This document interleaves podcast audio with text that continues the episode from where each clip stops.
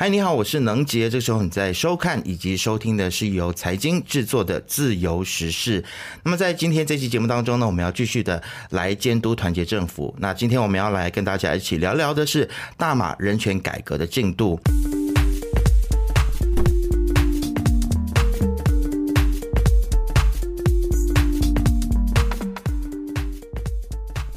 那我相信很多的朋友都还记得说呢，我们在这个财经拷问的节目当中，就曾经邀请到了这个黄燕科来聊关于这个二零二二年的人权报告书的一些观察啊。那么今天我们再请到燕科回到我们的这个自由时事当中，邀请他来跟我们聊一聊，在上一次跟我们做完访问，一直到现在，呃，事隔几个月的时间之后呢，团结政府在人权改革上面是否有哪一些新的作为呢？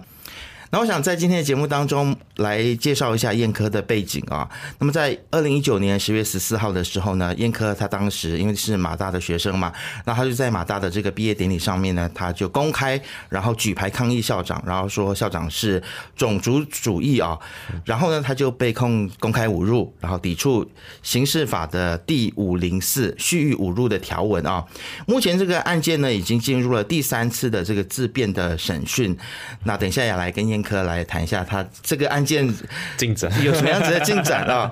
好，先来欢迎燕科。好，大家好，我是燕科，呃，也是在人民之声工作。是对，燕科在人民之声哦。那你目前是这个人民之声的倡议以及个案管理专员。对，那其实我觉得燕科，你其实在这个马来西亚的整个的人权改革还有人权斗争当中，其实你扮演一个非常重要的角色。其实上次跟你做完访问之后，我就打从心里就觉得非常非常。的佩服你哦，谢谢谢谢。但是不只是我一个人的那个功劳，也是因为我们的团队都有一直在推动着这些呃议题。然后当然还有不只是 Sara 在做这些东西，还有其他公民社会，所以 credit 要给他们。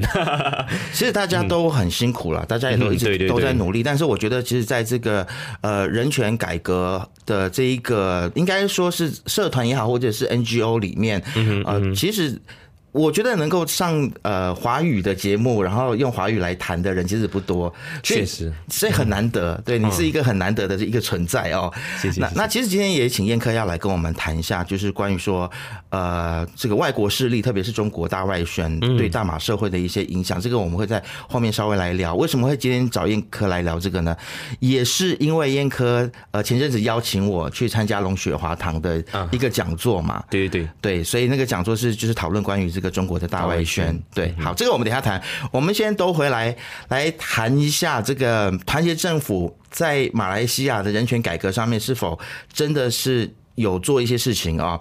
那。其实从上次到现在，你觉得呃，因为你上次在节目当中你说有很多的这个恶法都，他们没有打算要废除，只是要修改啊。那那你觉得现在他们有新的想法、有新的作为吗？呃，我认为说，如果根据现在的进度，其实不是很满意，因为我我我 OK，我可能先把这个东西分起来吧。就是如果说是有做到一些改革的，可能我们可以给的啊一些 credit 给政府，就是第一个就是废除强制实行这个东西，第二个是自杀。除罪化这个东西，然后第三呢，其实是谈关于到那些恶法的话，基本上没有太大的进展。不过，呃，Ram k a b a l 还有就是阿扎丽娜，他们其实在啊 criminal justice 或者是所谓的刑事正正义或刑事司法这一方面是有尝试在推动一些东西，就是要去修改所谓的国安法。嗯，那但是他修改这一方面呢，呃。他没有给一个确切的时间轴，然后到底几时会废除，几时会修改，修改些什么样子的内容？因为目前我所了解的只是要修改呃，关于到呃，就是是否可以拿到保释。OK 啊，是否就是啊啊，被告者是不是可以拿到保释？因为如果没有拿到保释的话，基本上啊，他们就是必须要等到审讯结束才可以被释放出来。哇，就是永无止境的，就一直都在看守所里面。对，所以这个他对于家人，还有就是特别是如果他们是唯一一个呃呃在啊唯一一个收入者的话，这样他们他们其实他的家人直接陷入就是贫穷的状态嘛。那这个是第一点，然后。其他的话，我觉得还有很多不同、很非常有争议性的东西。但呃，我所了解到，目前内政部其实有很大的那一个反弹，他们不赞成这种所谓的修法，甚至要啊啊维持现状，就是这样。内政部很大的反反弹呢？为什么呢？他们有没有说明他们的原因呢？我我没有确切，首先内政部是完全呃没有跟公民社会接触的，然后甚至是即便公民社会想要去啊和他们聊一些事情，但他们也是把我们拒于门外，就是完全到现在就是。呃呃，政府上台了那么多年啊，到那那么多个月嘛，到现在是没有一次是有一个会议是呃由内政部跟公民社会去做交流的，特别是关于人权议题，所以这个是非常遗憾的事情，所以我们不知道他们在想些什么。但我们根据我们的经验所了解得到，就是内政部旗下都是执法单位，嗯，所以执法单位一直有一种概念，就是他们希望所有的权利都掌握在我们权啊手上，然后是甚至是想要去呃呃。呃，以方便他们执法。OK，这这个是他们的那个想法，因为他们已经长期都已经习惯这么做了嘛。对，如果去修改法律的话，可能就会剥夺他们的一些或局限他们的一些法，对一些一些执法的这个力度，他们觉得就会被影响。嗯，但我不是诋毁整个执法单位，因为我所了解还是有一些警察，其实他们赞成是应该啊接受啊受到一些啊可以拿到保释的，然后甚至是啊让让被告可以拿到保释，甚至是呃在那个二十八天的未审先扣这一方面，应该受到。司法的监督，因为目前的那一个呃，目前的那个《搜索国安法》嗯。是他可以呃在逮捕你二十八天，然后不需要带你去啊啊那个呃法庭那边申请验扣。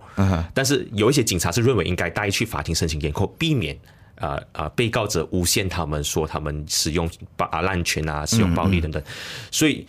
所以，我是我是认为说，呃，但这个是少数啦，所以很遗憾是少数。OK，所以可不可以请你讲一讲，就是说现在在这个看守所里面的一些状况，就是呃，包括了就是你看到最长羁押在里面啊，没有办法获得保释，或者是没有办法走法律程序，一直不断羁押在里面，究竟最长有多久？然后，即使看守所里面的这个状况，是不是就是像我们在电影里面看到的，就是状况非常的不好？状况真是非常差，就是如果你首先，不是随随便便有人可以进去看守所里面看的，也也只除非你是律师，你才可以去看守所，或者是去啊监狱里面看他的状况。生活状况呢，里面是非常糟糕，因为我自己本身也有在呃扣留所里面待过呃一个晚上。OK，但是基本上呃他的情况是非常的恶劣，就是包括环境很肮脏吗？厕所非常肮脏，然后包括呃你没有呃呃干净的水源。无论是饮用或者是去啊做清洗这样子的东西，然后甚至是因为你是那个房间非常小，然后是非常的拥挤，嗯，然后没有光线，然后呃空气也是非常的，因为长期是封闭的嘛，是，所以空气不流通，OK，就有这样子的问题。然后至于有没有很多最长有几年被扣留，因为没有办法获得保释的这群人，我看过最长是七年，就是。原因是因为呃，他不想要认罪，因为他认为自己本身没有都没有犯错嘛，他不想要认罪。但是因为没有认罪，所以他就必须啊一直待待在那个啊监狱等待审讯。然后甚至是呃有发生的情况，就是这些监控官或者是警察会甚至讲说，要不然你认罪了，你认罪我们马上可以释放你这样子的情况。所以我们很遗憾，就是因为这种司法的不正义，导致有些人。即便他们没有犯错，或者他们不想要认罪，但是迫于生活的无奈，因为他们要照顾自己的家人，他们甚至是要必须要啊啊上前去认罪，这样就被逼认罪。对，所以保释这个东西为什么非常重要？就是保释至少是能确保说他不是呃所谓的无罪推推定论，就是他不会先被判先啊是有罪的。明白我意思吗？就是这样问题。了解，因为每次我听到燕科在描述这些事情的时候，我心里都觉得非常的难过。你就是可以想象一个人，他可能真的没有犯罪，但是他就是因为我们国家的这个法律上面的瑕疵，所以他就是这样子永无天日的在里面，就是一待就待了好几年啊。对。然后其实如果没有记错的话，其实内政部部长是公正党籍的部长，对不对？所以现在是因为公，因为新闻一直在选前的时候，他一直承诺说要做这些改。改革要解放这些人，要要帮助这些人，但是现在却没有这样子的政治意愿。你你觉得是西蒙的部长现在他搞不定，就是内政部底下的人吗？还是什么原因？还是他们没根本就没有这个政治意愿？我认为其实到现在西蒙还是没有从上一次他们做政府学到一些教训。嗯哼，特别是因为他们，而且而且他们只是想要听，就是所谓的小拿破仑，或者是听一些执法单位，或者是在。所谓的 bureaucrats，嗯哼，来官僚去听他们的话，但我要想，我认为其这个也是我们非常失望的。其实内政部部长他一直以来。他塞塞夫丁他和公民社会的关系是非常密切的，甚至他有跟我们从他在做反对党的时候也一直跟我们交流等等这一些。但一旦他做了部长之后，虽然在一开始他有还是有回复一些信息，但之后他是完全不回复。那我不是讲我啦，因为我可能我还啊。我还没有那种长辈的机会嘛，但是他在对于我们其他一些 NGO 的 leaders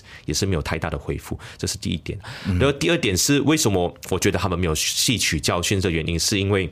你要知道，我觉得他们还到现在还是担心，如果我做出太多的改革，我会。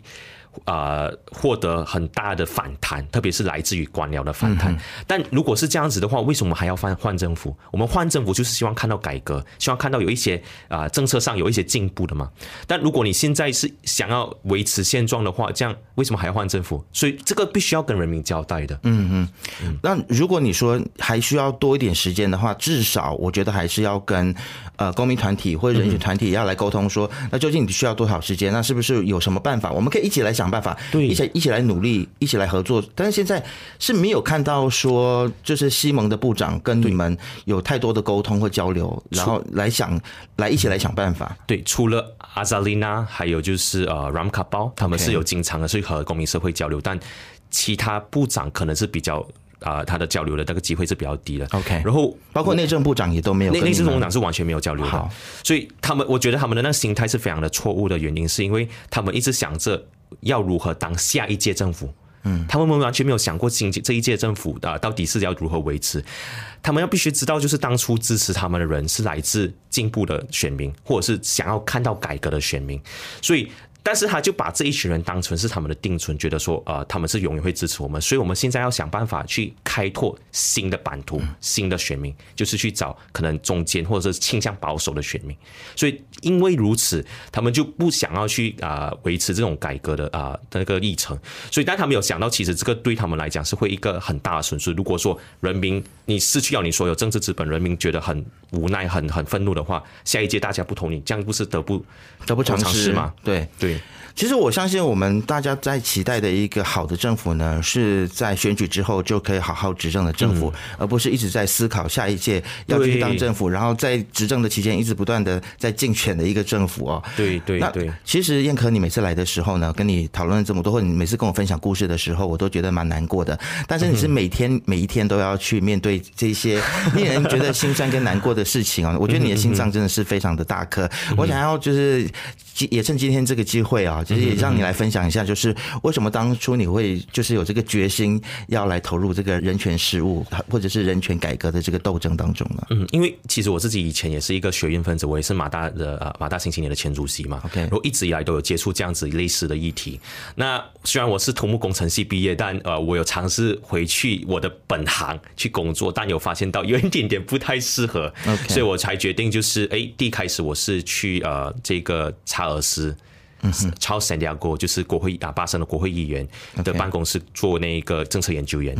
然后过后我有发现到，哎，其实你在做这政策研究的时候，你呃，虽然有时候还是会啊去啊找一些利益相关者去讨论一些议题，但你不能直接投入草根的运动，就它有一定的局限，因为你的时间都被这个议啊研究。这个东西所绑定嘛，是时间绑，所以我就想说，哎，要不然我我辞职，我就回去公民社会，因为我一直以来就觉得说，公民社会是呃整个民主社会的呃我们所所谓的那个最重要的那个基础。嗯哼，就如果你没有公民社会，基本上你呃有再再多的政党政治，它都会陷入所谓的非常的很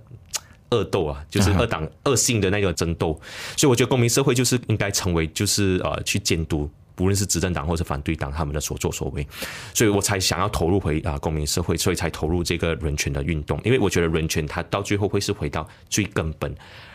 人如何在这个社会生活，同时是有尊严的生活这一个事情。是，那其实你在投入了这个人权团体之后，就是在 SRAM 里面工作之后，其实跟你原本想象的会不会有什么样子的不一样？嗯。有一点点不一样，就是我我忘了，其实做这一个人权工作者，其实你有很大的，你需要很大的情绪劳动，因为像刚才能姐有讲到，就是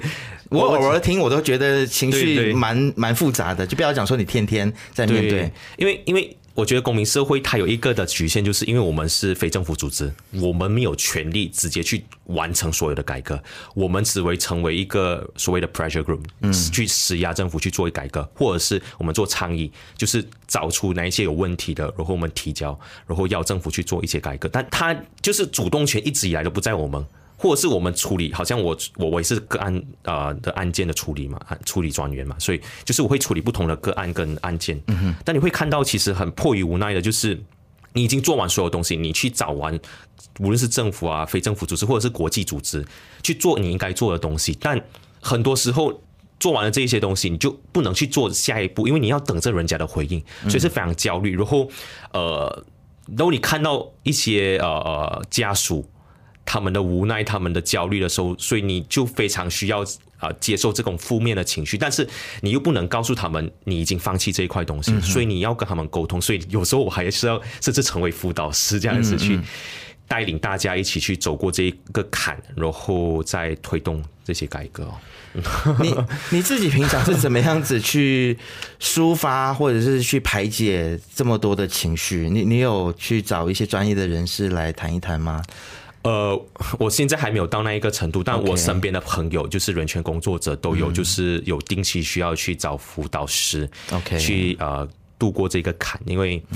确实接受太不多。但因为我我自己本身我有自己的处理的。个人的情绪啦，就是你有你自己的方式啦。对，就是呃，有可能有自己躲在一个角落自己哭泣的，但是这个就是我可能会自己想办法先处理。但我现在还没有到那个阶段，是需要去见一些辅导师去带我。是我我觉得，其实，在马来西亚的人权工作者真的是还蛮孤单的，因为其实马来西亚整体的这个人权意识是比较薄弱一些，所以我也希望说，透过今天我们的这个节目，可以来唤醒大家对于人权议题的一些意识啊，让大家一起都也来参与进来。我觉得更多人来关注，对你们来说也是一件好事。更多人一起来发声，一更多人一起来施压，我相信这个政府他才会听得进去。对，对我们来聊一下，就是其实前。两个礼拜，本来我就想要找你来了啊，但是后来你去了一趟台湾，对你去台湾参加了一个就是亚洲公民未来协会举办的探索台湾在东南亚区域公民空间紧缩下的角色啊。嗯哼，其实你觉得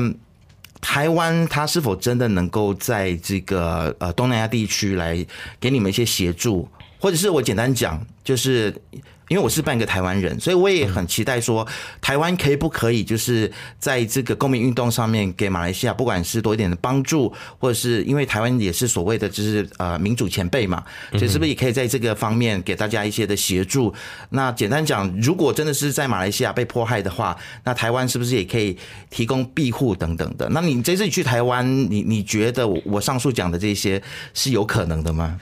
其实是有可能的，因为毕竟台湾现在是作为呃世界的焦点，然后甚至是呃民主的最前线，嗯，或者是因为它在它的边陲国家就是呃中国，其实基本身就是一个维权的政体，然后跟台湾是完全相反的，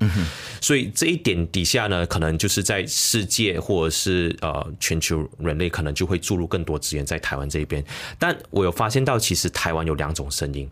那我觉得可以分成两个板块去看，一个是可能在台湾政府这边，那台湾政府对于赋予那种政治庇护啊，或者给予啊难民这一种啊啊 status，其实有一点点的保留，因为我所了解，根据我去台湾那一趟的啊交流，然后政党人士也有在告诉，就是他们其实最担心，如果通过所谓的难民法，嗯哼，其实对台湾有啊的那个国安有一定的威胁，毕竟啊中国可能会啊。借此机会派一些间谍进来台湾，然后甚至去做一些他们想要完成的一些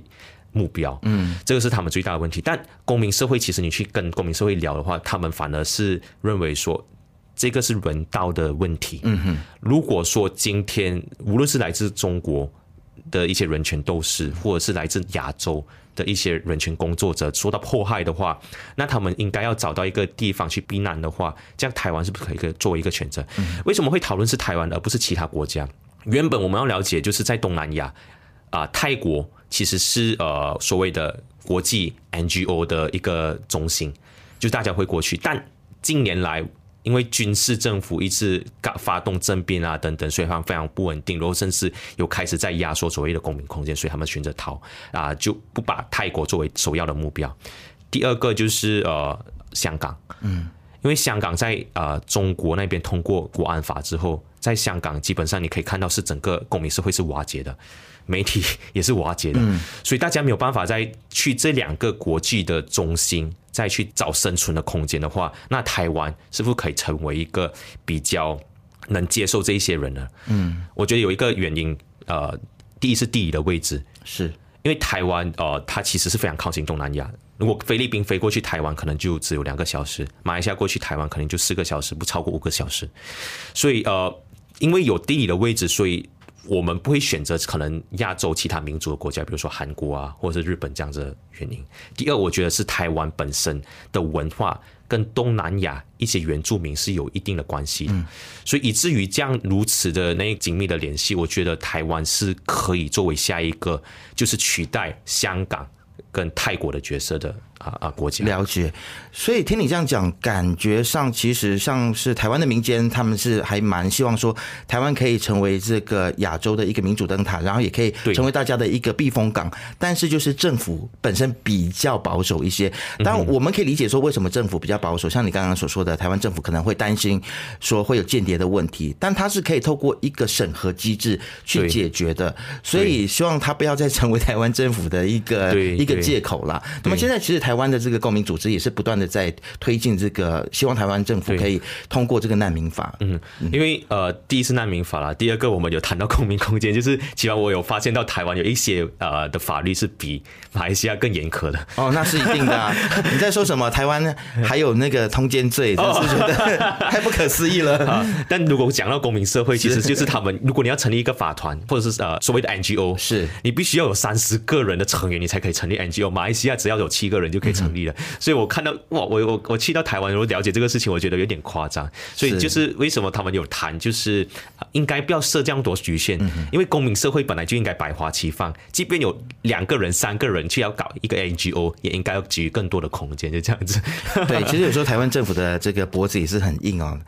脑筋有时候也是转不太过来，然后这个公民团体也是要一直不断的奋斗跟努力。其实我相信每一个国家都有每一个国家的难处啦，啊，那都是要去靠大家继续的努力。呃，但是其实我最近在马来西亚的这个公民团体里面呢，就常常听到一句话哦，就是说，虽然说这个台湾是所谓的呃，应该说是他们常常在听到说呃，台湾是民主前辈的时候，他们就觉得有一点不自在，一定要出来反对一下啊，甚至是说啊，台湾的这个民主经验啊，呃，跟马来西亚不太一样，因为马来西亚有马来西亚的国情，我们的族群比较复杂，所以台湾的经验不一定能够给我们参考。而且最近这种的说法越来越多，让我听了很心累啊！所以我想听听燕科你的想法是什么？OK，其实我觉得你你肯定不能 copy and paste 把所有东西确定就放在这边嘛，对不对？但我觉得还是有参考的经验，看看好的价值的。原因是因为呃，首先你的确马来西亚有呃不同族群，然后不同族群可能他在啊建国初期本身的那个呃呃交流，可能就有一定的呃。不一样，但但我觉得有一些东西是可以被参考的，就比如说台湾以前也是从一个威权政体转型成一个民主政体，那当中他们也没有经过太多的所谓的啊厮杀或者是啊血流成河这样子的事情，就没有一个流血革命，明白吗？所以因为这个东西，我觉得如果看以马来西亚作为参考的话，我觉得我们可以去学习那个经验，就是到底。马来西亚在转型的过程，或者是要进行所谓的转型正义的时候，是怎样子啊啊这样子做到的？台湾是这样子做到的。打个比方，可能是不是他在呃对付旧势力这一方面，他是采取这样子的措施，是呃认为说那些。有犯罪的人就应该被抓起来，还是呃可以释放他们啊？就比如说扎黑这个 case，就可以拿一个非常重重要的例子。然后到底他们当初他们打的那个议题，比如说贪污这个议题，贪污这个议题在台台湾也是在以前的时候民主推动民主运动的时候，他们也是成为一个非常焦点嘛。是。那但是到最后，他当民进党自己的总统涉贪的时候，他们也是有采取一定的态度的表态嘛，是不是？但甚至也也有干预司法的情况出现 啊！对对对对，是。所以所以我想讲的是，我觉得其实透过呃这种民主的转型，无论是阵痛期也好，或者是从一个威权体制变成一个民主体制的话，到底它过程中有一些哪一些是可以摄取啊吸取的经验，然后再转过来马来西亚，我们这样子 apply，我觉得是应该去啊。讨论跟学习，而且这个不是只局限于台湾而已，嗯甚至是其他东南亚国家，比如说像印尼，还有泰国，嗯，不应该就封闭自己，觉得说哦，马来西亚就是独特，就是没有啊，不能参考其他国家的经验呢。我是觉得啦，如果大家真的觉得说要向台湾学习真的很难受的话，我当然我不是说所有人，有部分人他只要听到说我们可以跟台湾学习，他就真的非常难受啊。那如果是这样子的话，也没有关系，我们可以互相学习嘛。我相信台湾也有可以跟马来西亚学习的地方。对啊，对啊，对啊。而且如果你真的觉得说，呃，我我们没有办法去参照国外的做法，太多去参照国外的做法的话，那你有什么想法？我觉得可以。拿出来，或者你有什么样子更好的做法可以提出来？对对，总不能够一直在批评别人的做法，然后自己也没有想法。对，如果还有一个重，我觉得很重要的地方就是，呃，你不可以一直比烂。嗯嗯，你你要比更好，就是如果人家做的好，你就要看他这样子参照，然后这样子啊啊复制或者是转型成为马来西亚符合马来西亚国情，然后变成我们自己的政策。你不能一直在比哦，人家也是这样烂啊，为什么要这样子啊去追寻着这种东西？对，我觉得这个是心态需要去改变的。然后呃。最后的时候是我我是觉得台湾啊，还有就是其他国家是可以被参考的原因，是因为呃，不只是因为他们是民主国家，而且他们经常会尝试做一个分野，人权、民主价值就是属于西方价值，但台湾基本上他们也是亚洲人啊，是不是？他也是也是华人啊，对不对？这样如果说华啊台湾可以做得到。还是泰国有些地方可以做得到，为什么马来西亚不能做得到呢？嗯，所以我觉得这个是我们我们应该去讨论的。还有另外一件事情，我觉得我们可以跟台湾学习的，就是抵御大外宣啊。啊，对对，就是因为那一天，其实燕科就邀请我去了这个在龙雪华堂的一个讲座嘛，那是由台湾民主实验室他们做的一个研究。对啊，这个研究报告好像是比对了马来西亚跟纽西兰呃当地的人，然后还有就是两个国家对于这个大外被大外宣影响之下。呃，社会的一些的状况，对对，所以其实你觉得现在在马来西亚，其实我们的社会真的有被中国的大外宣所影响吗？我觉得一定会有。但我们谈中国大外宣还是美国大外宣好？其实大外宣一直以来在强国都是用为一个非常有力的武器，是不只是中国，其实美国也一直试图在影响各国家。但我觉得是可以做区别的。嗯哼，就是美国如果他说透过软实力，就比如说电影啊。啊，就是尝试去美化美国的角色，在啊国际政治的角色，然后甚至去啊贬低其他国家。其实我们这里可以看到，我觉得是这样子吧。面对所谓的啊，无论是哪一个帝国，无论是美国还是中国的话，我们一定要有一定的防御的机制，甚至我们不需要全部啊认为说他们说的东西就是对的，应该有批判的意识。就拿中国来谈，其实美国可能是在啊软实力上边，但是中国它的大外宣是。渗透到不只是所谓的电影的层面的，它是在公民社会也好，甚至是在呃媒体等等都有这样子的倾向。是公民社会的话，其实我觉得这个可能很多华侨都已经知道。嗯，中国大使馆每次都会呃有邀请他们过去所谓的回乡，或是呃呃去呃寻根之旅这样子的东西，但回去到那边的时候，他是给他们 VIP 的待遇。不只是包吃包住包喝包机票，甚至是呃，虽然说我不知道这个节目可不可以播出，但情色方面的招待吗？情色方面的招待，然后这个是赤裸裸在啊发生在我们的面前，然后甚至是华团的领袖都知道这件事情，但是他们不说，为什么？因为自己本身就有利益来往嘛。嗯嗯。然后甚至是在生意上面，当然就不用谈了，因为呃，因为他们本身在啊中国那边有有生意，或者是有生意的来往、利益的来往，所以基本上这一方面是。很难去撇除的，在这个在华团上面的啊事情比较严重。嗯哼，那另外一个东西是媒体，媒体的话，我我觉得基本上我们知道有一些老前辈，媒体的老前辈，他们深受这种啊中国情谊节、中华情谊节的那个影响，然后甚至是直接散播中共所制造的假信息，比如说在香港反中种事件，他们把一个假信息讲说啊示威者丢一个啊。什么？我们讲什么？那个摩托摩托托，嗯嗯，啊啊，是汽油弹，汽油弹，对对对，我一直想不到的话语，就是汽油弹下去一个学生的巴士，这个是证明是假新闻的，但是各大媒体都在报道这件事情，所以你可以发现到，其实这个东西是呃大外宣是非常严重，它是有渗透，甚至还有目的性的，是尝试去改变这种社会舆论，或是影响啊社会对一件事情的想法，即便它不是真相，它也要讲出来。嗯哼嗯，甚至除了散布假新闻之外，我也发现有一些特定的媒体，他们可能会在这个中国国庆的时候，在十一的时候，大篇幅的报道中国的国庆，很像中国的国庆报道的篇幅比还比马来西亚的国庆还要大，还转播哎，对，就是就是转播那个呃那个什么他们的那个军演啊等等这些，我觉得有一点夸张了，是不是？是，其实。你会不会觉得说，其实，在不不管是中国啦，或者是美国的这一种的强势的大外宣，或者是媒体影响之下呢，会导致部分的大马的，不管是华人也好，或是各各个种族，对于自己的这个国族的认同会产生一些混乱？你觉得有吗？肯定呀，肯定肯定。因为我觉得，其实现在马来西亚华人，呃，你要不要谴责他们？我觉得还我我先保留先。嗯。但是一定有这样子的倾向，因为基本上。华人、马来西亚华人，甚至是有一种啊，他们他们就受害者情节，就是认为说啊，因为我们在这个国家体制下，认为说呃，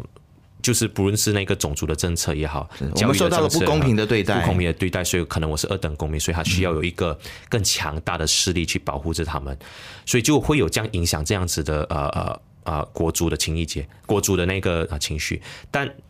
加上大外宣的不同不断的情绪上的渲染。自然而然，他的那个民族意识，甚至是直接认定自己是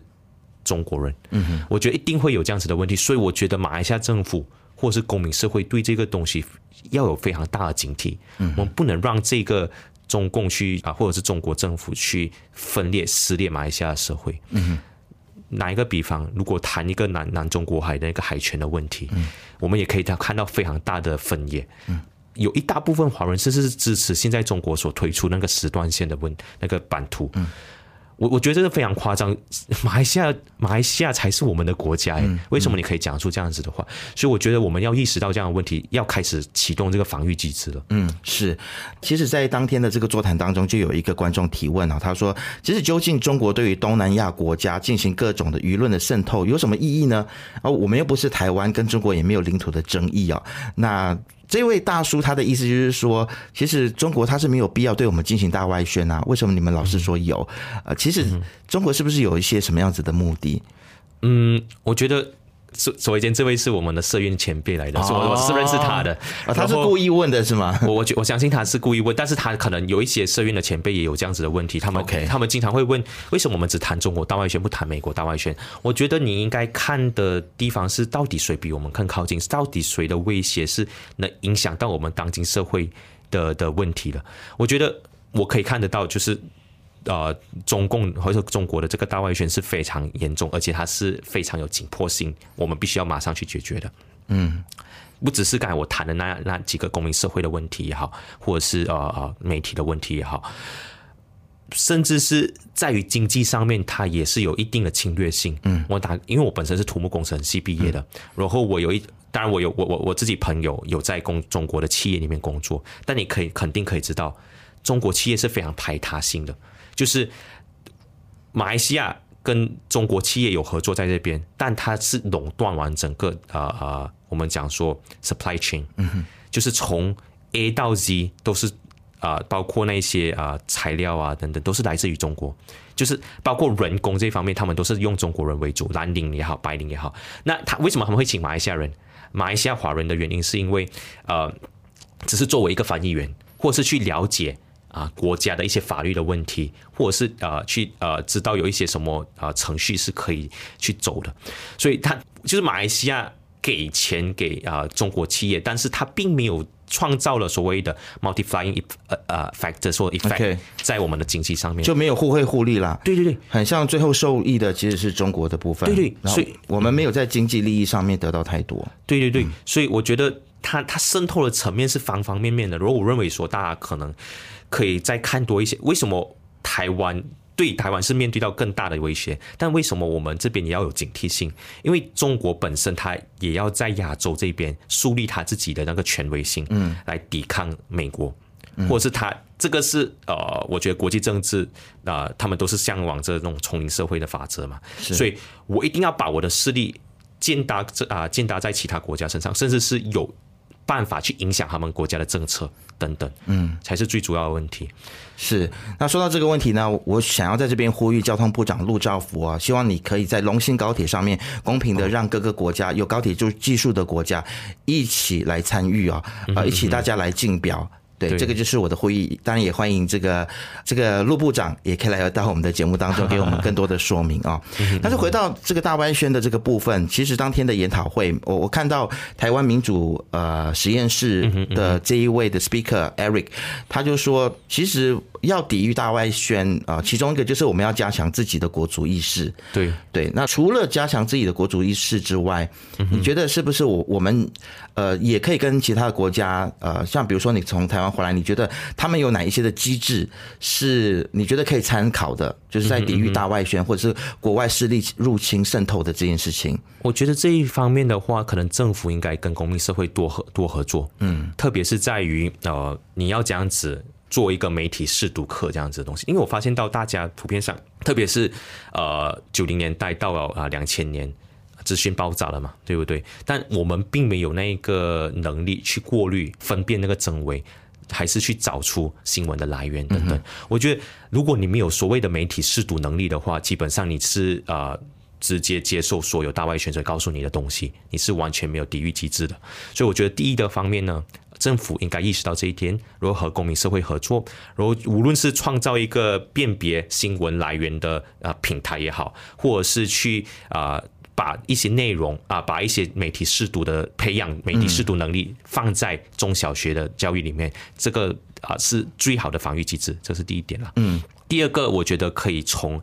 台湾的方面啊、台湾的经验学习的是，他们在于呃对于大外宣这一方面，他们是不是有做一定的在法律上面的防卫战？嗯哼，就是到底我们是不是需要去呃设法避免说有一些其他。无论是中国也好，还是其他啊、super power 来去侵占马来西亚这样子的东西，我觉得是可以去讨论的。所以我觉得马来西亚现在也是阿扎丽娜自己本身我所了解，嗯，他有一直在谈所谓主权的东西，因为他谈这个主权东西，当然不是因为南中国海的问题啦，是因为那个输入的事件，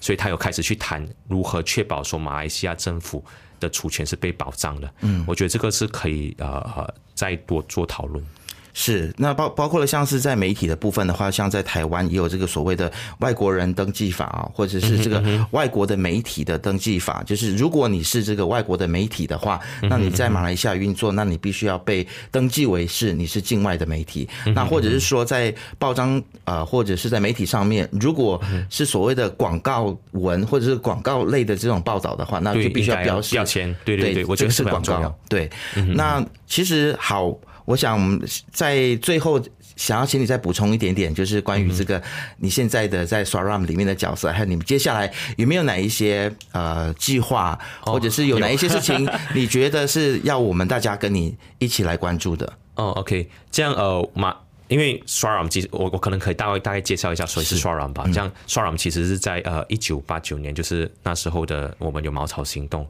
然后马哈迪逮捕了一百零七位的异议分子，包括社会人士、教育工作者，还有就是政党人士等等，还有啊、呃所以所以我们就一开始创立 Swaram Swaram Raya Malaysia，其实就是要代表人民的心声，甚至是作为一个家属的支持团体，就是要给予家属资源这样子。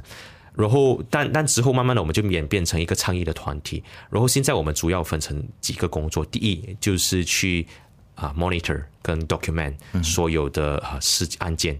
或者是啊马马来西亚改革所发生的事情。所以这个是我们第二个工作。第二个就是我自己本身的工作，就是处理案件，就是有任何一些人权迫害的事情，如果呃听众朋友有面对到这样的问题，也随时可以来找 Shara，我们会啊。根据我们的，因为我们会比较专注在政治和公民的权利，所以这如果有这样子人权的破坏的话，我们会进行筛选，然后看我们会尽可能去帮助那些家属。嗯，第三，我们是会做一些倡议。那最近我刚才有谈到那个国安法嘛，嗯，那我们知道说政府有意修改国安法，那我们现在我们会在下个星期做一个所谓的 town hall session，我们会邀请不同的家属过来，所以听众如果你有认识一些就是曾经被国安法或者是 SOSMA 下逮捕提供的话，可能你可以关注我们 s w a r a m 的面子书。我们我们在下个星期三会在龙雪花堂早上九点到十二点会进行这一个 town hall session，会把希望得到更多的 input，然后把这些变成一个研究报告，然后提呈给政府作为一个参考，如何去修法。了解这是一点。然后接下来可能会做的就是也有很多，就是包括我们人权报告、年度人权报告，还有一些各式各类的讲座活动。那要关注的话，就直接啊啊、跟踪跟对对对。哇，你们做很多事情哎，你们经费到底哪里来啊？是大家捐款吗？你你们接受大家的捐款吗我？们一开始有接受大家捐款，但现在我们比较倾向是跟国际组织合作。OK 所以我们好像有一个就是比如说 Association for Prevent Prevention for Torture。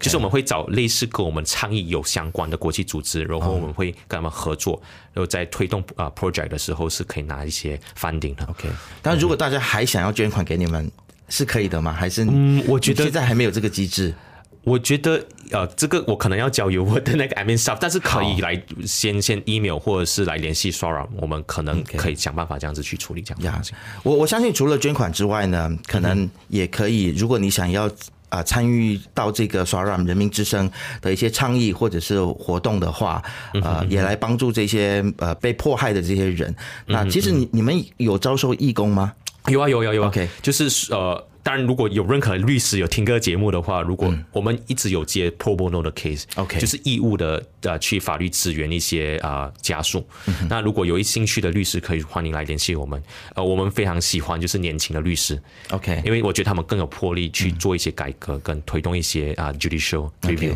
OK，好，对我对我来说的话，除了就是你们每次有什么样子的事情，我可以赶快邀你们上来，好帮你们做宣传。就是说你们要走上街头抗议的话，也可以约我了，好吗？好，接下来会有，接下来会有针对扎 h 的 case，给大家一个重头。哦对对，好，可以，我们约一下。好了，今天谢谢燕科来到节目当中，谢谢你。好，谢谢谢谢能姐，谢谢大家。自由时事是 B F N 财经制作的节目，你可以在财经的网站 C I I N 点 M Y B F N 的网站以及手机应用程式以及各大 Podcast 平台听到我们的节目。自由时事，自由的聊时事，让你做出正确决策。